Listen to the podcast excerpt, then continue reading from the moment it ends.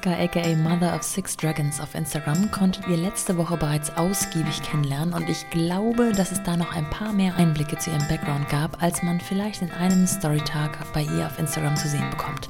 Allein deswegen, weil sie dort allermeistens nicht spricht, sondern Bilder und Videos für sich sprechen lässt.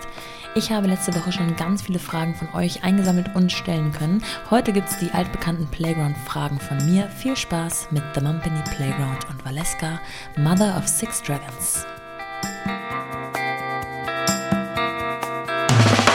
Willkommen zu The Mumpany. Die Balance zwischen Baby und Business. So, jetzt nochmal nicht die Fragen meiner Follower, sondern meine eigenen in der Playground-Folge. Ähm, welche drei Eigenschaften beschreiben dich beruflich und welche drei beschreiben dich privat am besten? Also beruflich würde ich sagen, zielstrebig, perfektionistisch, supportend. Privat, zu ehrlich. Das Thema hatten wir. Ähm, meist in mir ruhend. Oh Gott, wenn man nur drei Begriffe nehmen darf. Liebend.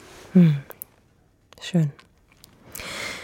Und welche dieser Eigenschaften hat dich sowohl unternehmerisch als auch als Mutter am weitesten gebracht oder hierher gebracht?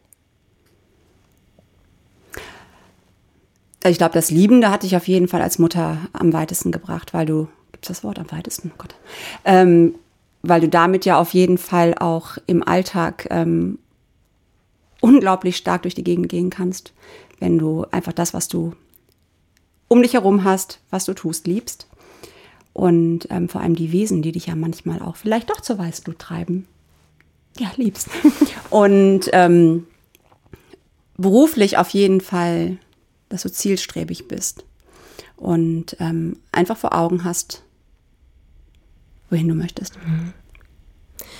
Was haben dich deine Kinder gelehrt? Dass du nicht alles in der Hand hast.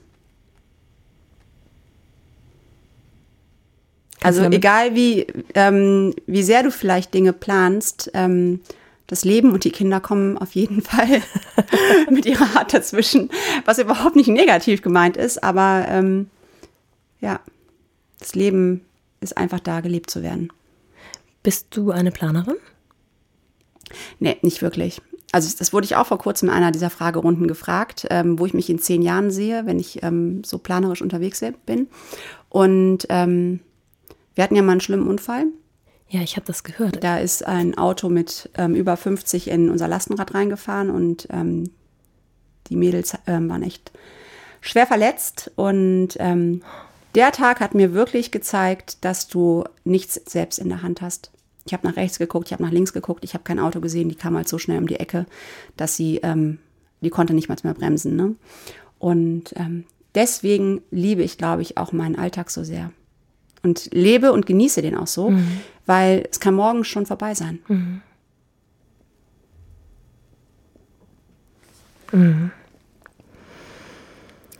Woran an dir arbeitest du zurzeit?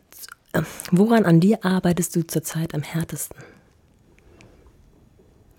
Ich arbeite gar nicht hart an mir. Also ich gucke morgens manchmal in den Spiegel und denke, okay, jetzt bist du 44 Jahre alt, die Falten werden nicht weniger, aber du kannst es nicht ändern. Und ähm, du solltest dich vielleicht ein bisschen mehr bewegen. Aber das ist ja das, was ich vorhin auch schon meinte. Wenn ich etwas ändern möchte, ändere ich das ja sofort oder pack das wirklich direkt an. Ähm, deswegen bin ich mit dem, wie es insgesamt ist, total zufrieden. Ja, schön.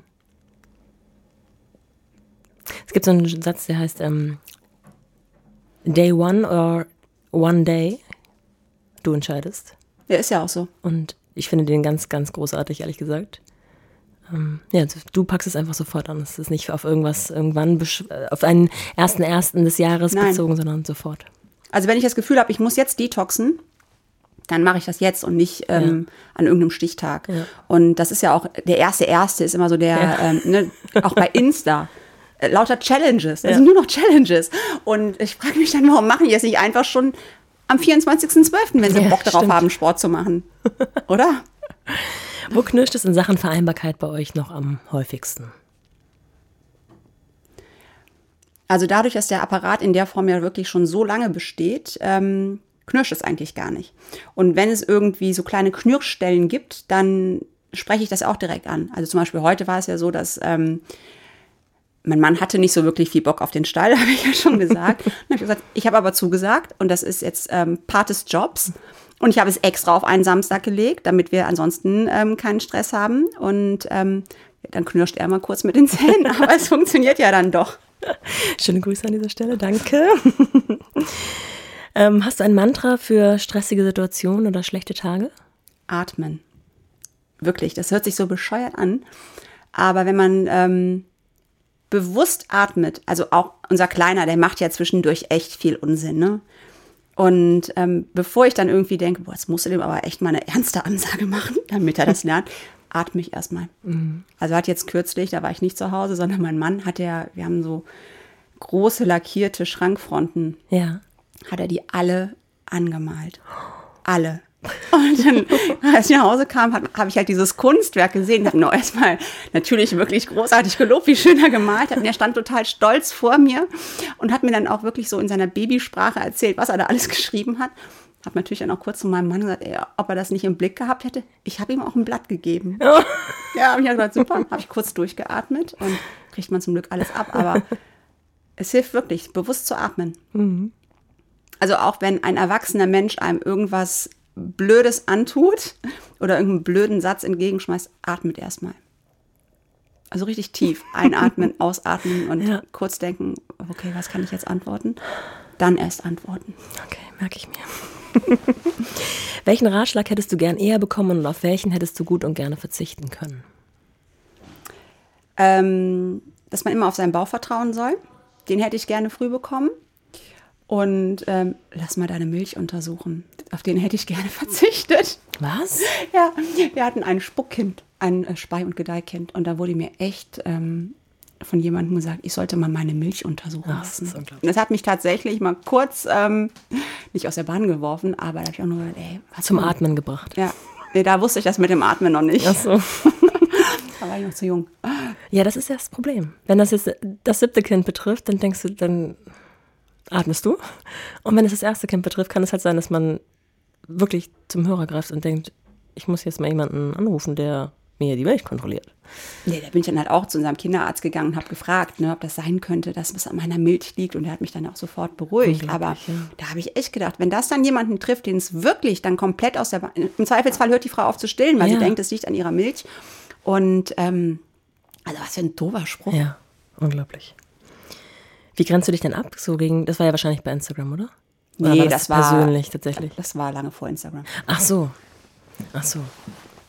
Ach ja. Ach so, bei Insta, wenn mir jemand da einen blöden Spruch drückt, ähm, dann ist es wirklich so, dass ich oft denke, gar nicht ich bin das Problem, du bist es mhm. selber. Schau mal in den Spiegel. Mhm.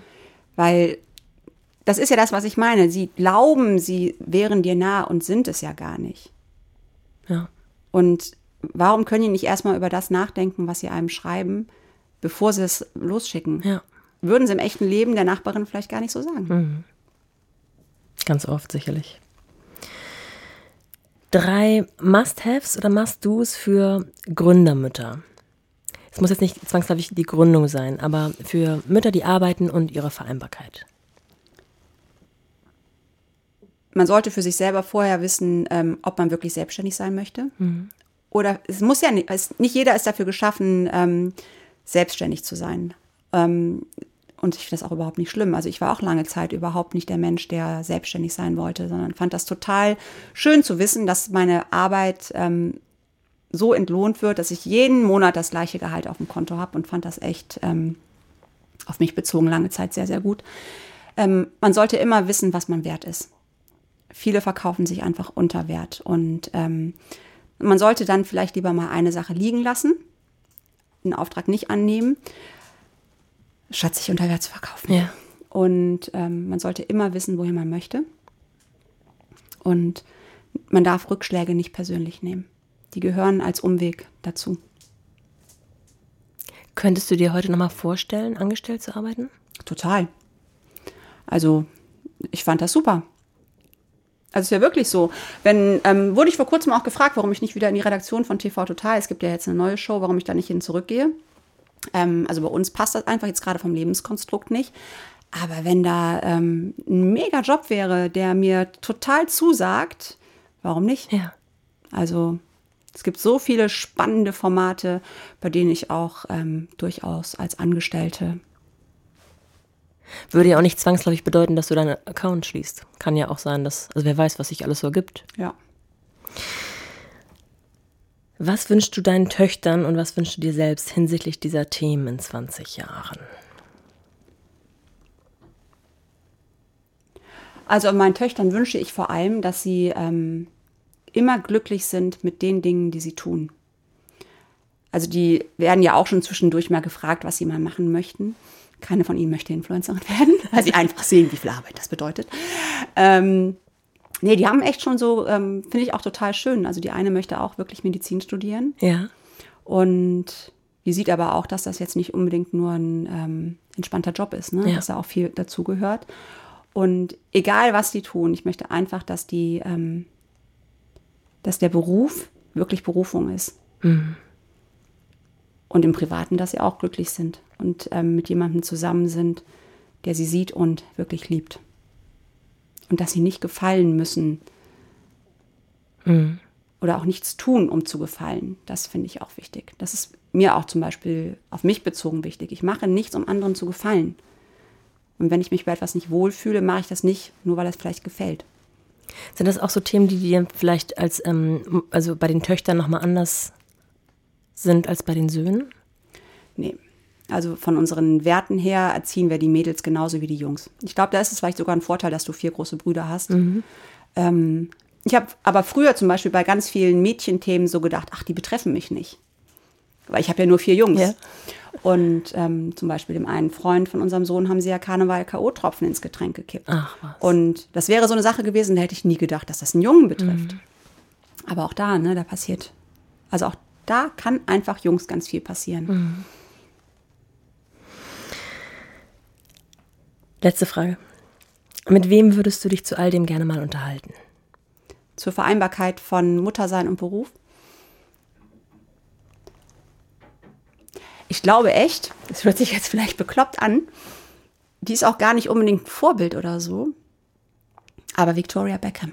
Ah, Also zum einen, weil die ja wirklich unternehmerisch wirklich ähm, eine krasse Nummer ist, vier Kinder hat und ja anfangs vielleicht auch als Musikerin so ein bisschen belächelt wurde. Und ich glaube doch, die fände ich ähm, spannend.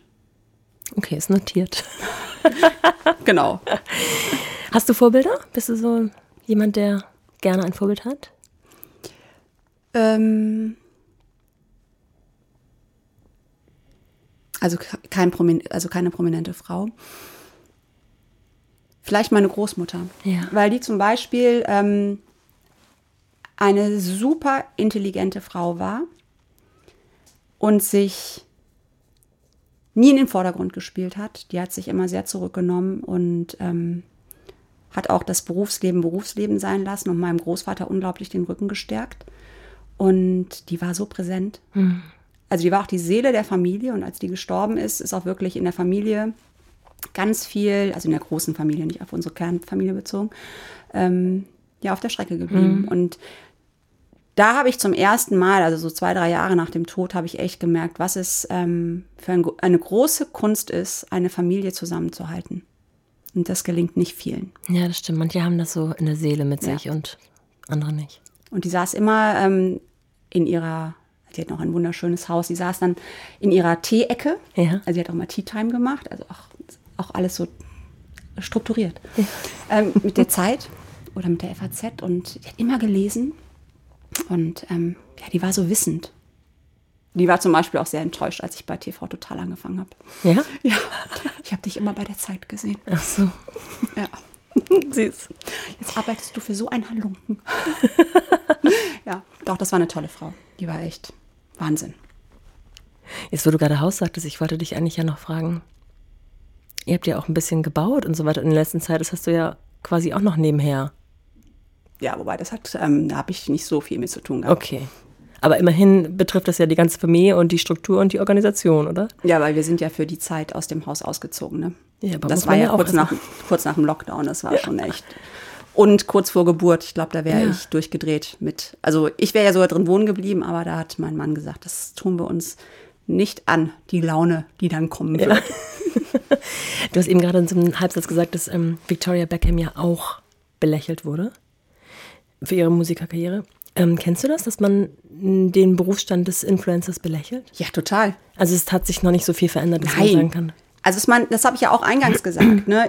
Anfangs habe ich das ja auch belächelt, Mhm. bis ich das Ganze mal ähm, selbst durchlebt habe. Und du bist schon mit, ähm, du musst mit Köpfchen dabei sein. Und es ist ja auch wirklich unternehmerisch. Also ich Ja. meine, allein diese ganzen Strukturen im Hintergrund, das ähm, ist wirklich Arbeit. Ja. Und jetzt so aus meiner Position jetzt kann ich nur sagen, hey, das ist schon wirklich ein krasser Job.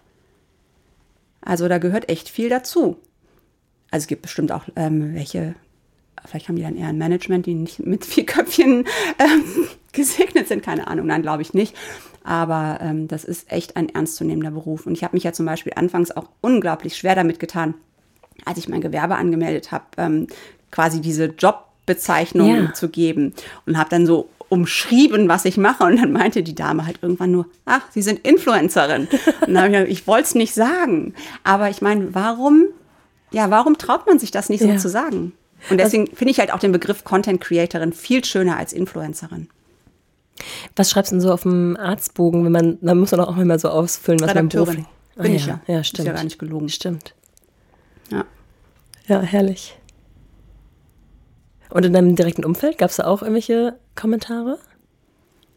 Ja, ich glaube, das ist da auch ähm, von einigen Freundinnen ja schon belächelt wird oder die sich denken, ach, die sitzt den ganzen Tag nur zu Hause. Aber es traut sich auch keine dir ins Gesicht zu sagen. Ne, du spürst das dann manchmal schon und es gibt so zwei, drei Freundinnen, die das auch wirklich ähm, auch sehen. Aber ich schaffe es halt auch nicht zu jedem Coffee Date morgens zu gehen, weil ich halt einfach arbeite. Ja. Und ähm, manchmal muss ich dann selber so ein bisschen schlucken, wenn ich das dann sage, weil ich dann denke, ähm, ja, die nehmen das vielleicht nicht so ernst, aber es ist mir dann auch egal. Und manche Freundschaft ist vielleicht dadurch dann auch ähm, vielleicht nicht mehr ganz so intensiv wie Ja. früher.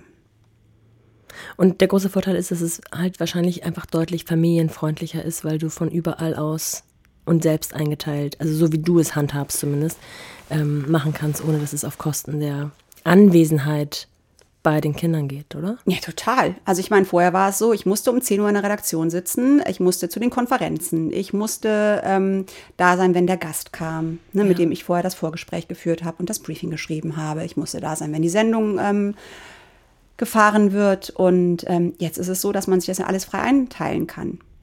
Und unabhängig davon, ob ich jetzt in Paris, New York oder am Strand sitze, ich kann trotzdem arbeiten. ja. Und natürlich ist das ein ähm, riesen Luxus. Und ich bin mir dessen aber auch total bewusst. Und ich bin dafür auch wirklich dankbar. Und wie gehst du mit der Tatsache um, dass du ja trotzdem auch ähm, jetzt kein geregeltes Gehalt sozusagen bekommst, was jeden Monat das gleiche ist, sondern es theoretisch ja auch variieren kann oder ähm, von Partnerschaften abhängt? Also da ich zum Glück ja wirklich viele Langzeitkooperationen habe, habe ich ja so eine Planbarkeit. Also ich Okay. sehe schon, ist ja wie ein fixes Einkommen dann. Und ähm, dann gibt es halt, das weiß man aber auch dann irgendwann starke Monate und weniger starke Monate. Und das Verrückte ist, dass es sich immer irgendwie fügt. Ja. Und was natürlich auch ähm, total von Vorteil ist, es gibt ja auch ähm, Paare, Influencer-Paare, die beide davon leben. Ne, bei uns gibt es ja immer noch das zweite Standbein. Stimmt. Und das gibt natürlich schon echt ähm, schon so eine Sicherheit. Grundsicherheit. Ja. So, jetzt haben wir es dann noch mal ein bisschen ausgedehnt. Ich danke dir sehr für deine Zeit an diesem Wochenendtag, der ja sonst vielleicht auch der Familie gehört. Und jetzt äh, entlasse ich dich auch in den Stall oder wo auch immer hin du radeln wirst. Ich war so eine Runde am Rhein. Herrlich. Dankeschön. Ich danke dir.